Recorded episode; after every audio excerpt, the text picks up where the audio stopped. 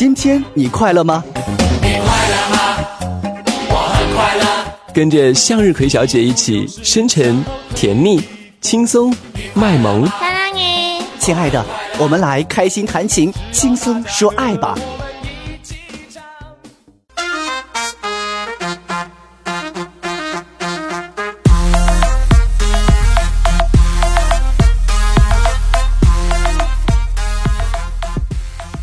Hello，亲爱的小伙伴们，这里是感情感悟说，我是你们的向日葵小姐。出轨什么意思？就是出去鬼混 啊！前两天头条新闻，张雨绮出轨了。我说是那个王安全的那个老婆吗？朋友说你确定他老婆安全吗？今天我就想和大家聊聊女性出轨这个话题。在聊这个话题之前呢，我先跟大家说一个相关的数据调查。这个数据调查绝对没有性别歧视的意思啊，因为本人也算是半个女权主义者，另外半个也是女权主义者。还请已满十八周岁的成年男女认真收听本期节目，并随时做好笔记，然后点击关注，你就会成为本节目的至尊独享皇家葵花籽一枚。有个媒体啊，曾经做了一个调研。参与投票的三百六十六个人中，有高达百分之八十五点六的女性都表示自己曾经有过出轨的经历。这个出轨不仅仅是肉体上的，也包括心灵上的出轨啊！不管你愿不愿意承认，这个结果确实让大家都感觉有点震惊。想必你听到了这个数据，百分之八十五点六啊！有些男性可能忍不住摸自己的头了。不用摸，相信你们都还没有女朋友呢啊！话说前段时间日剧《昼颜》成了热门话题，我也没看，我也不知道啊。出轨话题的主人公也不再仅仅以男性为主导，昼颜期的日常其实是想提醒人们，女人出轨已经逐渐成为一个不能忽视的现象。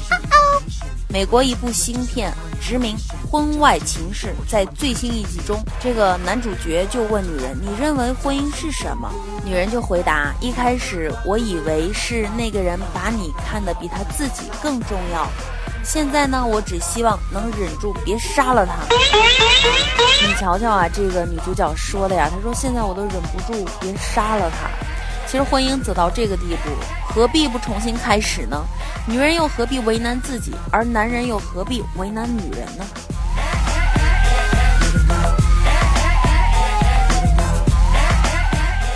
经常会看到许多明星出轨的新闻，因为他们是被放大了的人，是在这个放大镜下看的人。呃，前几日蒋雯丽与黄轩法国同游的照片就遭到了曝光。其实顾长卫也早有车震前科嘛，何必谁说谁呢？当年指责凌潇肃出轨，原来姚晨自己也不是什么小白兔。女神赵雅芝曾因出轨被毒打，而她的老公也拍过三集，也有偷吃的情史嘛。研究发现，女性发生婚外情的危险年龄是在三十岁以后，高峰年龄呢是三十六至四十岁。由于受传统文化的影响，中国女性婚外情行为比例远远低于西方国家，如美国呢就高达百分之六十六，法国不忠的妻子竟然高达百分之八十七。这个浪漫的传统国度，果然女性的思想都比较。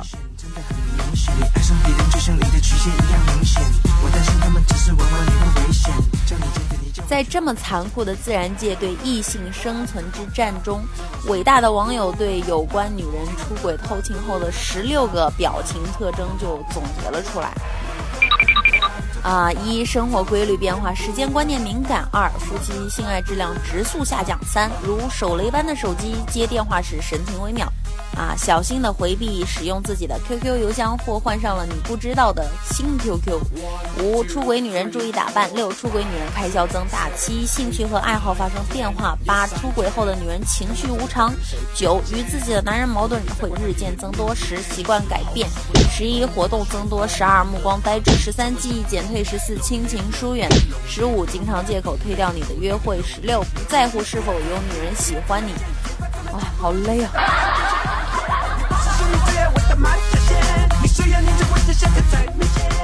面对出轨的理由，有超过一半的女性表示，他们在和伴侣的生活中感觉不到新鲜和活力，婚姻里少了激情，少了婚姻的价值。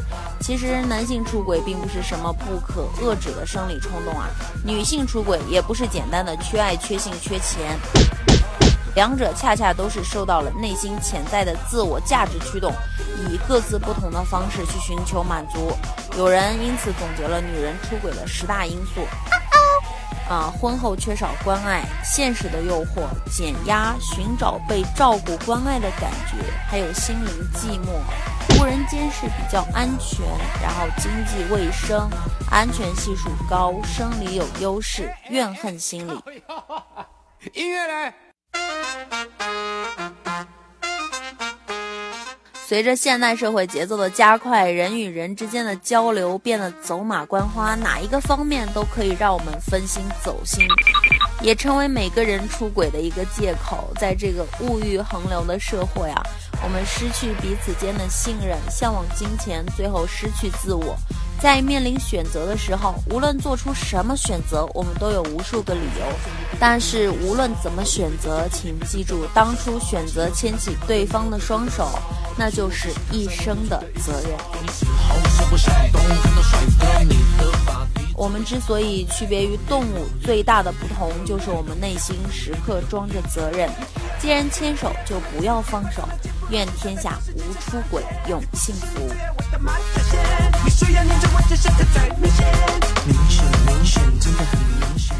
好了，感谢您收听本期的节目。喜欢我的朋友可以下载喜马拉雅客户端来收听《感情感悟说》，然后点击关注啊啊，可以给我留言点赞。好了，今天的节目就先到这里了，各位拜拜。